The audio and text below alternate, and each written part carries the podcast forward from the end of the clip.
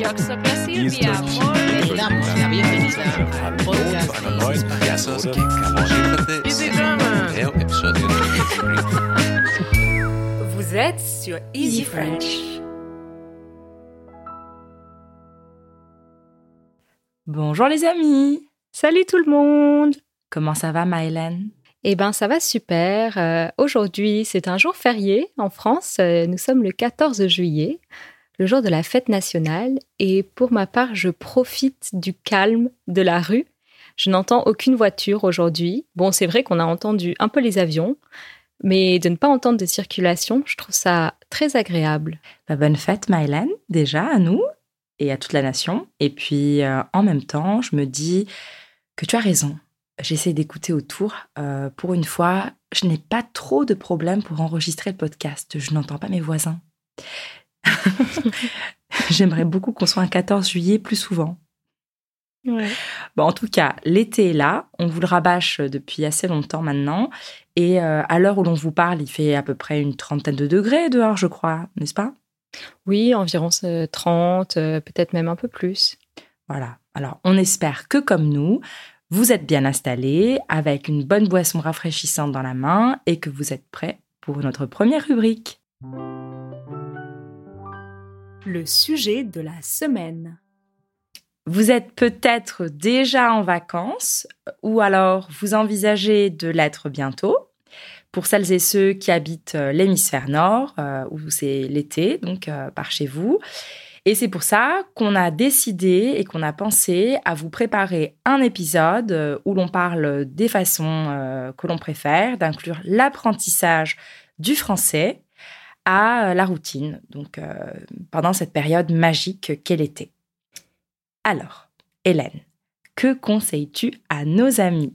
Ça va paraître euh, fait exprès, mais ce que j'adore, moi, pour continuer d'apprendre les langues et en même temps passer des moments relaxants, c'est d'écouter des podcasts Surprise pendant que je me promène, soit à pied, soit à vélo. J'adore me promener à Paris pendant l'été ou le printemps parce que c'est magnifique et euh, ensoleillé, les gens sont heureux.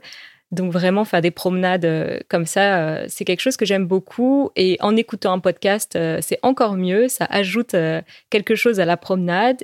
Et c'est la même chose avec la musique. Du coup, je pense qu'on peut profiter, en profiter et conseiller à nos amis de fermer les yeux, de marcher dans leur ville et d'écouter euh, nos belles voix et de s'imaginer à Paris avec nous, n'est-ce pas? Oui, mais n'oubliez pas d'ouvrir les yeux pour traverser. euh, Tout à fait. C'est un peu moins dangereux. Et à vélo, je conseille euh, de, de garder les yeux ouverts. Oui. Et sinon, qu'est-ce qu'il y a d'autre que tu aimes bien écouter alors? Eh bien, euh, dans la même euh, veine, euh, il y a l'écoute de la musique. Pareil, en me promenant, j'adore écouter des chansons que j'aime bien. Et bien sûr, si vous, les amis, il y a des, des artistes français ou francophones que vous aimez bien, profitez-en pour les écouter pendant vos balades. Et euh, écouter en boucle les mêmes chansons, c'est sympa aussi. euh, Et puis chantonner aussi avec. hein. N'hésitez pas à, à vous essayer à- au chant en français. C'est ça, moi j'adore ça, même quand je suis sur mon vélo, pas à pied, parce qu'à pied, j'ai, je suis un peu plus consciente euh, du regard des autres sur moi, mais à vélo, comme je vais très vite, euh, enfin très vite, je vais peut-être pas exagérer, mais euh, Tu fredonnes en, en roulant très vite, dangereusement dans Paris? Ah, seulement quand je me sens vraiment bien, c'est-à-dire sur les pistes cyclables, quand je me sens bien en sécurité, je me permets de, euh, de chantonner un peu et, euh, et je pense pas euh, au regard des gens parce que comme je, je vais plus vite que les piétons, euh, je m'arrête pas pour, se, pour me demander ce qu'ils peuvent bien penser euh, de moi. Ou pour les applaudissements. tu n'as pas le Voilà. temps.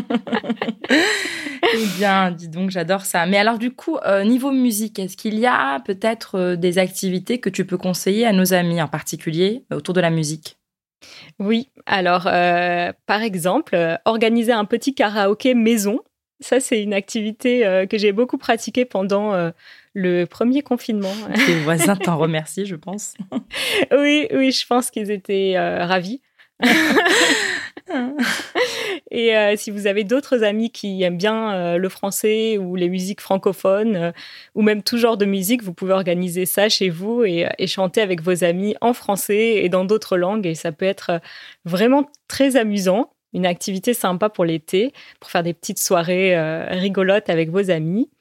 Et il y a aussi bien sûr plein de bars qui proposent des karaokés et vous pouvez venir avec une liste de chansons et demander à la personne euh, qui gère euh, le karaoké de passer telle ou telle chanson. Donc vous pouvez demander des chansons en français et vous faire plaisir. Et s'il n'y a personne d'autre qui comprend le français dans la salle, c'est même euh, aussi bien parce que comme ça, vous n'aurez pas à vous sentir gêné de peut-être mal prononcer les mots et vous pouvez comme ça pratiquer votre prononciation, vous amuser et peut-être même impressionner un peu la galerie, qui sait? Ouais, tout à fait. Non, je trouve ça super et d'ailleurs, euh, ça fait un bon moment qu'on essaye euh, de se programmer un karaoké nous-mêmes euh, parce qu'il y a des, il existe aussi des salles privatives depuis peu de temps à Paris, comme en Asie, où l'on peut avec ses amis s'installer le temps d'une soirée ou d'un après-midi et, et chanter. Voilà. Ouais. Du coup, euh, la conclusion, c'est qu'il faut pouvoir euh, bah, tirer un maximum de plaisir de ces activités et donc pouvoir s'immerger dans la langue française et la voir autour, même pour ceux et celles qui ne peuvent pas voyager et venir nous rendre visite cet été en tout cas. moi, je pense aussi à d'autres choses. dans votre ville, là où vous résidez, s'il est possible, si ça existe, il peut y avoir peut-être une alliance française, un institut français. Et euh, dans ce cas-là, vous pouvez essayer de regarder la liste des événements euh, et de leurs programmes, euh, la programmation culturelle. Et peut-être parfois, il y a également des galeries ou d'autres endroits qui peuvent abriter des expositions privées il y a plein d'autres événements qui peuvent se dérouler, qui peuvent être en français, comme par exemple, vous pouvez un petit peu épier ce qui se passe dans votre ville et voir s'il n'y a pas des humoristes français ou francophones qui arrivent, des musiciens, des chanteurs. En somme, allez à la pêche à la grenouille. et puis essayez de vous baigner dans, le, dans donc cette, cette ambiance francophone euh, un maximum là où vous habitez. Et si c'est pas le cas, donc dans le cas contraire, vous pouvez tout de même euh, amener cette ambiance à vous en explorant Internet. Alors comment? Donc il y a peut-être des activités que vous aimez déjà faire. Euh, tu peux nous donner des exemples peut-être, Hélène? Je ne sais pas. Par exemple, cuisiner ou euh, jardiner, euh, faire de la couture, plein de choses comme ça. Tout à fait. Et eh bah, si vous avez déjà l'habitude de regarder des vidéos sur ces thèmes-là, n'hésitez pas à aller chercher en français. Euh, comme ça, vous tomberez sur des gens peut-être euh, sympas que vous aurez envie de suivre euh, par la suite et puis écouter un petit peu pour pouvoir activer votre vocabulaire, apprendre des choses. Alors, au niveau cuisine, si vous notez les recettes en français, on ne vous garantit pas que vous fassiez pas des petites bêtises la première fois et que vous ayez des recettes trop épicées, par exemple. Mais ça vous apprendra. Hein. à vérifier sur le dictionnaire. non, pour être plus, plus sérieuse, euh, qu'est-ce que tu en penses, Hélène, de ce conseil? De pouvoir regarder des activités qu'on a normalement l'habitude de faire dans notre propre langue en français? Moi, je trouve ça génial et je le fais aussi euh, quand euh, il y a des langues que j'ai envie d'apprendre, surtout pour la cuisine, parce que je trouve ça super. En même temps, ça permet déjà de découvrir aussi des recettes peut-être du pays euh, et euh, avec la vidéo, en fait, vous pouvez pas vous tromper vraiment. Quand vous regardez une vidéo de cuisine, vous avez à la fois le son et l'image, et souvent, euh, ça vous permet d'apprendre beaucoup de mots pour les ingrédients, pour les ustensiles, que la personne va montrer en même temps qu'elle le dit, et ça vous permet vraiment d'apprendre beaucoup de vocabulaire comme ça. Ça, je trouve ça vraiment super. Tout à fait. Moi, c'est vrai que je pensais plus à des problématiques au niveau des, des mesures qui peuvent être ah. différentes euh, selon euh, les continents, notamment entre le continent nord-américain et l'Europe. On utilise des mesures différentes. Et euh, c'est là où on peut trop épicer peut-être un plat et euh, ne pas s'y attendre. Mais, euh, mais parce qu'en tout cas, je dis ça parce que c'est m'est arrivé à moi-même et donc je sais que c'est assez cocasse. Mais je pense que, comme a dit Hélène, c'est un conseil qui se vaut parce que c'est quelque chose qu'on aime faire de toute façon. C'est pas une activité qu'on s'ajoute à notre liste. C'est quelque chose qu'on a l'habitude déjà de faire, qui nous fait prendre du plaisir et donc faites-le juste simplement en français. Euh, je pense qu'il y aurait peut-être autre chose qu'on pourrait leur conseiller en ce moment, maintenant qu'ils ont un peu plus le temps peut-être euh, de penser euh, à leur apprentissage du français. Mylène Oui, bien sûr. Alors, bah, comme d'habitude, regardez des films et des séries en français, avec ou sans sous-titres, selon si vous voulez vous donner un petit défi. Et ça, bien sûr, on, le répète tout le temps. Hein, c'est un conseil, un conseil qui fonctionne vraiment et, et, que beaucoup de gens pratiquent déjà. après, en ce qui concerne le podcast, vous pouvez ajouter un peu à votre apprentissage grâce au podcast en devenant membre d'Easy French et ainsi euh, cela vous permettra en fait de ne pas seulement écouter, c'est-à-dire de ne pas avoir seulement euh, une manière passive d'apprendre, ce qui est déjà très bien, hein, mais d'avoir une manière à la fois passive et active d'apprendre. Et en fait, cette combinaison entre euh, l'apprentissage passif et actif, c'est ce qui vous permettra de vraiment progresser très rapidement. Donc votre apprentissage passif, ce sera de nous écouter et votre apprentissage actif, ce sera d'utiliser notre aide au vocabulaire qui vous permet de voir apparaître les mots que nous prononçons et qui sont un peu difficiles et leur traduction en même temps sur votre téléphone. Et comme ça, vous pourrez mémoriser le vocabulaire. Et si vous utilisez euh, nos transcriptions, cela vous permettra aussi de vérifier des structures grammaticales, des phrases. Et comme ça, de se dire, ah tiens, j'ai entendu ça, je devine à peu près ce que ça veut dire mais je suis pas non plus sûre à 100%, donc je vais vérifier. Et là, une fois que je l'aurai vu, là, ce sera vraiment rentré euh, et euh, ça vous permettra de le réutiliser plus tard. Donc, euh, c'est une manière vraiment complète d'apprendre qui demande quelques efforts, mais qui est principalement amusante, tranquille et que vous pouvez faire dès que vous avez un peu de temps libre. Tout à fait. C'est vraiment un outil précieux que on prépare chaque semaine avec beaucoup d'amour. Donc euh, vraiment, n'hésitez pas à les regarder. Et donc, euh, peut-être une dernière chose avant de passer à la prochaine rubrique. Euh, je pense que les amis, si vous nous écoutez aujourd'hui, c'est que vous êtes quand même déjà assez avancé dans l'apprentissage de votre français, que vous avez peut-être envie simplement de pouvoir améliorer, prendre un peu plus de temps, vous sentir un peu plus à l'aise. Alors, il est temps maintenant pour vous de pouvoir transformer tout euh, les équipements que vous avez chez vous en langue française. en général, ce sont des équipements qui sont assez intuitifs, je pense. Donc, vous savez déjà les utiliser, les boutons qu'il faut, enfin, sur lesquels il faut appuyer ou aller, euh, par exemple, sur votre téléphone ou votre ordinateur. Et donc, en les mettant en français, vous savez à peu près déjà à quoi sert euh, chaque rubrique, on va dire, chaque section. Et vous n'allez simplement qu'apprendre et activer votre vocabulaire en apprenant le terme qui est dédié en français. N'est-ce pas, Hélène? Mm. Je suis d'accord et vous pouvez faire la même chose avec euh, vos réseaux sociaux, par exemple, configurer euh, votre mail, votre Facebook, euh, Instagram en français et c'est bien aussi. Eh bien, sur ce, on passe à la rubrique suivante. La minute culture.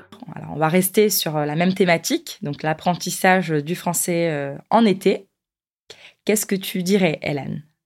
Alors, euh, ce que j'aime beaucoup faire en été, qui est une activité euh, très relaxante, c'est de lire un bon bouquin, un bon roman, tranquillement assise au bord de l'eau, euh, par exemple au bord de la Seine, parce que je suis à Paris, ou du canal Saint-Martin. il y a beaucoup de gens qui font ça d'ailleurs, hein, au bord de l'eau à Paris, ou même dans d'autres villes, ou même à la campagne, au bord d'une rivière, pourquoi pas, dans un endroit un peu plus bucolique, ou même au bord de la mer, pour ceux qui ont la chance de pouvoir y aller. Ça, c'est vraiment euh, super agréable. Ou bien alors, on peut aussi lire euh, à la parisienne, euh, aux terrasses des cafés. Je vois beaucoup de gens faire ça dernièrement. J'en ai vu pas mal dans les petits cafés parisiens, installés avec un bon cocktail bien frais et un livre ouvert devant eux. Et ils avaient l'air très heureux.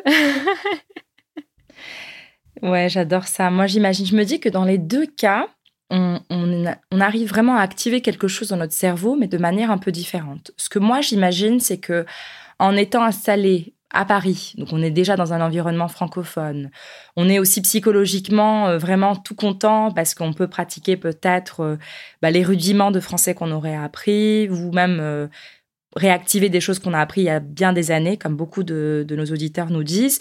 Et euh, en lisant un livre euh, qu'on a eu le plaisir d'acheter dans une euh, librairie, dans un petit coin de Paris, on a vraiment ce plaisir de découvrir ce livre dans l'environnement qui va avec quelque part.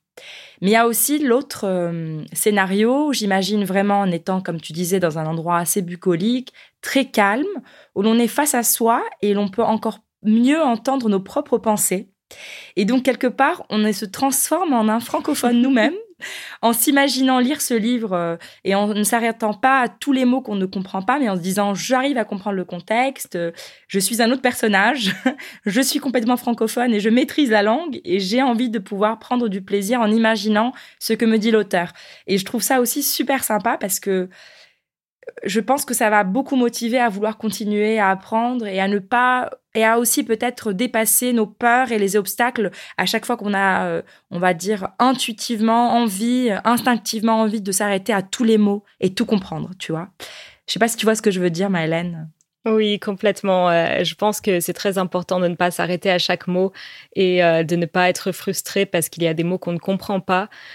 Ce n'est pas le plus important. Le plus important, c'est de suivre l'histoire et d'être baigné dans le style de l'auteur.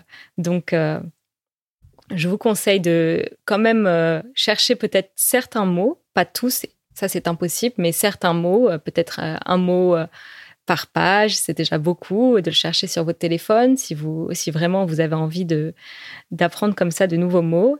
Mais voilà, ne pas se laisser euh, être frustré si on ne comprend pas chaque mot. Euh, moi, je lis des livres en anglais depuis très longtemps et il y a toujours des mots que je ne comprends pas quand je lis. je ne les cherche pas toujours parce que ça n'empêche pas de comprendre.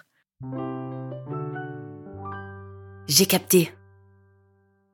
Alors, ma Hélène, quelque chose euh, d'assez intéressant et drôle qui existe dans quasiment toutes les langues. Hein. Je me prononce pas trop vite parce que je ne connais pas toutes les langues, malheureusement. Euh, mais quelque chose qui peut beaucoup aider au niveau de la prononciation, ce sont les virelangues. Est-ce que tu veux bien nous éclairer là-dessus? Alors, un virelangue, c'est euh, une petite phrase, euh, une petite expression, quelque chose qu'on répète et le but, en fait, c'est de se tromper un peu dans la prononciation parce que ces mots mis ensemble créent quelque chose de difficile à prononcer, phonétiquement parlant. Et donc, c'est quelque chose qu'on pratique beaucoup quand on veut un peu travailler la prononciation d'une langue et puis s'amuser aussi en même temps. Eh bien, c'est super. Je pense qu'on ne peut pas faire mieux que ça. Est-ce qu'il y a d'autres termes pour exprimer le, le virelangue Qu'est-ce qu'on peut dire d'autre? Alors, alors, euh, j'avais entendu déjà euh, fourche-langue. Je ne sais pas si c'est vrai ou pas, si on peut utiliser ça, mais ou alors si c'est la personne qui l'a dit qui a fait une erreur tout simplement, mais je l'ai déjà entendu. Parce qu'on a l'expression en français la langue m'a fourché et c'est quand on en fait on fait une erreur euh, de prononciation, on peut dire ma langue a fourché. C'est peut-être de là que ça vient. Oui, bah écoute, on va le découvrir dans la section suivante. Allez au défi. Alors, ma Hélène, je vais te mettre au défi. Et comme vous pouvez peut-être l'imaginer déjà, euh, je vais te demander de me lire des virelangues. Wow. Alors, j'en ai noté trois pour toi, que tu peux voir à l'écran. Ouais. Et bah, tu commences par celui que tu veux. Alors, ce que je te demande, c'est que pour une première fois, de le lire à un rythme assez lent, on va dire, et puis après d'essayer de, le lire plus rapidement. Allez, je me lance. bon courage. Ah, pourquoi Pépita, sans répit, m'épies-tu Dans les bois, Pépita, pourquoi te tapis-tu? Tu m'épies sans pitié. C'est piteux de mes pieds. De mes pieds, et Pépita, saurais-tu te passer? Bravo Du grand théâtre.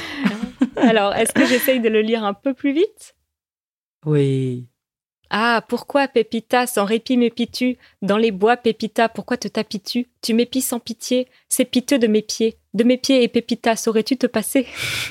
Bravo. Alors maintenant, une dernière fois, mais vraiment vite cette fois-ci. Hein. Ah, pourquoi Pépita, sans répit m'épies-tu Dans les bois, Pépita, pourquoi te tapis-tu? Tu m'épies sans pitié, c'est piteux de mes pieds, de mes pieds et Pépita, saurais-tu te passer? Notre nouvelle rappeuse nationale Jeune homme, Hélène J'adore. Alors attends, j'en ai choisi un autre qui est quand même sympa au niveau des sons. C'est pas le plus difficile. Allez, tu le lis. Chez les papous, il y a des papous papa et des papous papapa et des papous apou et des papous papou. Donc, chez les papous, il y a des papous papa apou et des papous papa pa apou et des papous papa apou et des papous papa pa apou.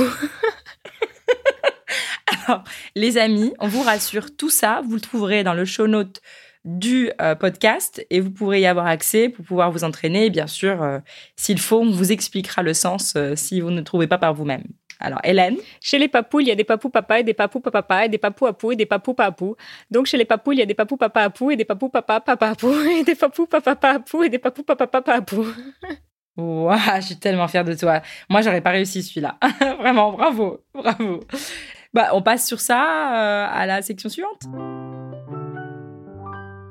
Je râle, tu râles, nous râlons. Alors, on a beaucoup rigolé, mais là, je pense qu'il est temps euh, qu'on se fâche un peu. Parce que voilà, c'est comme la tradition le veut en France. Il faut râler un peu, hein, même le jour de la fête nationale. Et donc, quelles sont les choses qui nous frustrent euh, quand on apprend une langue? Alors moi, euh, s'il y a bien une chose qui me frustre, c'est de savoir que je connais un mot, parce que je me souviens de l'avoir lu, de l'avoir entendu, même de l'avoir utilisé, et tout d'un coup, au moment où j'en ai le plus besoin, le mot décide de complètement disparaître euh, de mon esprit et je suis absolument incapable de le prononcer. Et alors souvent, en plus de ça, il y a le mot, euh, sa traduction qui me vient dans d'autres langues, où là, tout d'un coup, si je veux le dire en italien, ça va me venir seulement en allemand et c'est vraiment ridicule. Et donc comme ça, avoir un mot sur le bout de la langue, c'est ça qu'on dit en français, avoir quelque Mhm. chose sur le bout de la langue, je trouve que c'est vraiment hyper frustrant. Et toi alors, euh, qu'est-ce qui t'agace le plus euh, dans l'apprentissage des langues? Bah, c'est plus trop le cas aujourd'hui, mais je pense qu'à une certaine époque, euh, ce qui me frustrait un petit peu, c'est pas vraiment me faire râler, mais me frustrer, Ouais. c'était quand les gens euh, répondaient en anglais alors qu'on faisait l'effort de parler leur langue. Donc, euh, quand bien même le niveau était pas parfait ou euh, mais assez bon, on va dire, pour communiquer normalement sur des sujets euh, bah, qui nous importaient, hein, que les, gens veuillent changer vers l'anglais. Et puis je me dis, bah non, en fait, c'est pas l'anglais par lequel j'ai commencé la conversation. Bon, eh ben, assez râlé pour aujourd'hui. hein. Comme tu l'as dit, c'est quand même une fête nationale, donc on va plutôt parler de choses positives et on va passer à la section suivante. Les ondes joyeuses. Du coup, qu'est-ce qui nous plaît dans l'apprentissage des langues? Waouh Alors ça, il y a tellement de choses, ça va être difficile euh, de se restreindre. Moi, j'ai pensé euh, à quelque chose que je trouve particulièrement satisfaisant, c'est euh, de parvenir à émettre des sons euh, qu'on pensait ne jamais pouvoir reproduire parce qu'on les a entendus dans notre langue cible et on s'est dit waouh, Mhm. mais qu'est-ce que c'est que ce son? Comment des gens peuvent faire ça de manière naturelle alors que ça paraît vraiment étrange et vraiment difficile à prononcer. Et quand finalement, enfin, on fait ce son, on, on entend ce son sortir de notre propre bouche, là, je trouve que c'est incroyable comme sentiment et c'est super satisfaisant. Waouh Et en plus, euh, il suffit pas simplement de pouvoir le prononcer, mais comme tu dis, de pouvoir entendre le son et Oui. le reconnaître déjà, parce que ça, c'est déjà une difficulté pour certains. Il y a certains sons qu'on n'entend pas. Euh, Il y a des langues asiatiques, par exemple. Des fois, je me dis, mais euh, est-ce que vraiment il y a une différence entre ces deux sons? Oui. Et après quelques temps de pratique, on se dit, ah bah oui, c'est évident. Ce qui ne semblait pas du tout évident au départ? Euh, est-ce que tu as des exemples peut-être à nous donner de langues que tu apprends en ce moment? Oui, alors euh, il y a l'amharique, euh, qui est la langue de l'Éthiopie que j'apprends depuis quelque temps déjà, de manière assez tranquille, bien sûr, mais j'essaye. Et il y a des sons qui n'existent pas en français, ni dans aucune autre langue que je connaissais. Ce sont des variations de sons consonnes. Il y a des consonnes qui ont deux types de prononciation et une qui est, on va dire, explosive. Donc, par exemple, le, le son que, comme dans le mot, euh, par exemple, euh, cravate ou euh, Cacahuète cacahuète, euh, voilà, ce son-là, que, qui existe dans beaucoup, beaucoup de langues. Il y a une variante explosive en amharique qui est le k. Waouh Je l'ai énormément pratiqué, donc ça, c'est euh, la première astuce que je donnerai à nos auditeurs, c'est de ne pas lâcher et de juste essayer encore et encore et encore et d'avoir quelqu'un de patient avec vous qui vous dit pas tout à fait, recommence et de continuer. Alors, ça, c'est aussi une astuce que j'aimerais donner, c'est euh, justement de travailler les sons qui vous paraissent difficiles avec des mots très quotidiens, des mots qui vous sont déjà très familiers, que vous avez lus, entendus énormément. Alors, euh, En Amérique, il y a par exemple le mot qui veut dire joli ou bon, c'est conjo. c'est compliqué quand même. c'est un peu compliqué, mais voilà, ça se travaille et, et ça finit par rentrer. Et donc, euh, c'est vrai qu'avec un mot qui s'utilise souvent comme ce mot-là qui veut dire joli ou bon, c'est facile de, de, le répéter tout le temps et c'est comme ça qu'on apprend bien. Euh, par exemple, les gens qui ont du mal avec les voyelles nasales en français, je leur dis souvent, mais comment on dit, euh, euh, c'est quoi le contraire de oui? Et là, ils me disent, bah non. En fait, ils savent le faire, euh, le son nasal, le on. Ils savent déjà le faire, mais ils l'ont peut-être pas pensé comme mmh. ça. Et euh, quand tu t'entraînes à répéter comme ça un mot que tu connais déjà, qui est très familier, c'est plus facile en fait de d'après reconnaître le son. Ça, c'est un très très bon conseil, les amis. Et euh, il y en a plein d'autres comme ça, les ou, euh, les euh, qu'est-ce qu'on dirait en plus des, des sons, enfin des voix nasales. Il y a donc on, en, en. Alors il y a le R. R qui pose problème également. Ouais, donc ça, vous pouvez vous entraîner avec des mots aussi euh, très basiques comme rentrer, par exemple. Rire. Rire. Le riz. Exactement, le riz. Râler. notre ouais. activité préférée en France. Bonjour. Bonjour, tout à fait. Bah, je pense que c'est déjà il y a déjà plein plein de conseils utiles là. N'hésitez pas à ouais. les mettre en pratique, nos amis. Euh, et puis on va passer à notre dernière rubrique où on arrive à échanger avec vous. Oui. Vos questions. Alors les copains, on est mais super contente parce qu'on reçoit de plus en plus des messages de votre part et on, continue mais vraiment vivement et chaleureusement à vous inviter à le faire, à nous écrire, à nous envoyer des messages vocaux euh, sur easyfrench.fm. Tout y est expliqué, c'est assez facile. Euh, Posez-nous vos questions, parlez-nous de vos parcours d'apprentissage. Euh, on adore pouvoir échanger avec vous.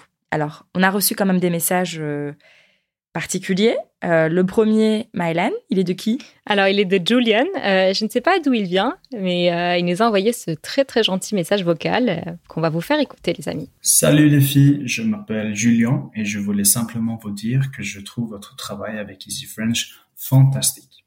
J'adore en particulier votre nouveau podcast. Il est super.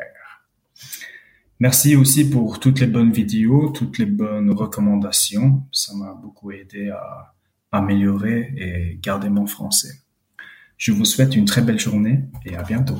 On est vraiment très très touchés, euh, euh, Judith, Hélène et moi, de, ce message de soutien qui euh, vraiment nous motive encore à faire de notre mieux et continuer à vous apporter beaucoup de, bonheur et à apprendre le français avec nous. Le prochain message, alors il nous vient de quelqu'un aussi qui est adorable, sympathique. On a déjà pu voir une vidéo d'elle avec Carrie récemment euh, pendant un gathering de Easy German à Stuttgart. Et donc, euh, c'est... Alors, elle s'appelle euh, Riley. Et, et, Riley, elle est aussi membre de notre communauté Easy French, donc sur, sur Patreon. Et ouais, elle est, elle est tout simplement adorable et son français est magnifique aussi. vous allez l'écouter et vous allez comprendre. Salut, je suis Riley, la personne qui était dans la vidéo avec Carrie qu'elle vous a envoyé pendant le meetup d'Easy German à Stuttgart. Je suis à moitié américaine et à moitié allemande et j'habite aux États-Unis. Le semestre dernier, dernier j'ai étudié à Paris et l'expérience était absolument magnifique. Paris me manque déjà et j'espère que je peux y vivre encore dans le futur après mes études. Tout le temps à Paris, mes amis et moi, nous avons essayé d'éviter à faire des choses trop touristiques et vivre un peu comme des vraies parisiennes. Donc, je voudrais savoir de vous, quels sont vos endroits préférés à Paris? Quels sont les endroits que, à vos avis, il faut absolument voir à Paris? Merci beaucoup. Au revoir. Oh, merci Riley, merci, c'est incroyable de recevoir un, un message, un petit bonbon d'amour comme ça. Alors, tu veux commencer, Maëlène, peut-être? Ouais. euh, oui, alors moi j'ai pensé à un endroit en particulier que j'aime beaucoup, euh, qui est dans le 19e arrondissement de Paris. Ça s'appelle euh, le 104 et c'est un, grand centre culturel où il y a euh, des gens qui dansent, surtout le week-end. Euh, vous pouvez voir plein de gens en train de danser, de répéter comme ça, euh, un peu dans tous les coins, et des danses très diverses. Alors ça, c'est génial. Hein. on peut juste regarder et profiter comme ça. Si vous-même vous dansez, vous pouvez aussi y aller pour danser. Il y a aussi souvent des belles expositions de photos, d'art en tout genre. Il y a aussi des spectacles, du théâtre. Il y a même des spectacles parfois de cirque, euh, il y a toutes sortes de choses. Et la programmation est vraiment super. Euh, l'été, il y a même, il me semble, des projections de films aussi sur euh, très grand écran. Donc, bref, je conseille à tout le monde de, regarder la programmation du 104 avant de venir à Paris et de trouver quelque chose de sympa à aller voir là-bas. Et moi, ça serait plutôt un. C'est aussi un, enfin, c'est un musée, en tout cas un musée privé euh, que j'aime tout particulièrement. Je, cite celui-ci en particulier parce que j'y suis allée dernièrement avec mes amis, qui s'appelle donc le musée Jacques Marandré, qui se trouve euh, au 8e, euh, dans le 8e arrondissement de Paris. Euh, sur le boulevard Haussmann. Et c'est un musée que j'aime beaucoup parce que c'était une ancienne résidence en fait, avec plein donc de beaux arts, d'art décoratif, etc. Il y a un très très beau jardin, on peut même y manger. Il y a un beau café, donc on n'est pas obligé d'aller dans le musée pour pouvoir profiter du café et d'y manger quelque chose un jour où il fait beau. Et si on décide d'aller dans le musée, bah en plus donc euh, de l'exposition euh, qui est tout le temps là, euh, il y a des expositions temporaires. Là, dernièrement, il y avait une exposition sur un artiste là, donc un artiste finlandais assez connu, et c'est très beau à chaque fois. Et je trouve que c'est pas souvent hmm, plein, donc il y a pas toujours beaucoup de monde, même si c'est quelque chose d'assez connu, même par les touristes, et qui est très très agréable, mais vraiment. Et puis on est transporté dans une autre période et on est dans un coin un peu un havre de paix dans Paris. pourtant, on est en plein cœur de Paris. Donc le musée Jacques Marandré, je vous invite vraiment à découvrir. Alors pour conclure les amis, on aimerait quand même vous rappeler que peut-être que c'est quelque chose que vous ne savez pas, mais le français euh, est parlé sur les cinq continents. Euh, c'est une langue euh, pour une raison, quelle que soit la raison, vous avez commencé à l'apprendre et donc on aimerait pouvoir vous encourager dans cette voie-là et que vous continuiez cet été à, pouvoir vous immerger là-dedans. Donc n'hésitez pas à nous laisser vos messages sur easyfrench.fm, nous dire bah, pour quelles raisons vous avez déjà débuté l'apprentissage du français et puis les activités que vous aimez faire le plus euh, en été, euh, tout en incluant donc la langue française dedans. Merci beaucoup les amis de nous avoir écoutés et on a très très hâte de vous parler à nouveau et on vous dit à très bientôt. Au revoir.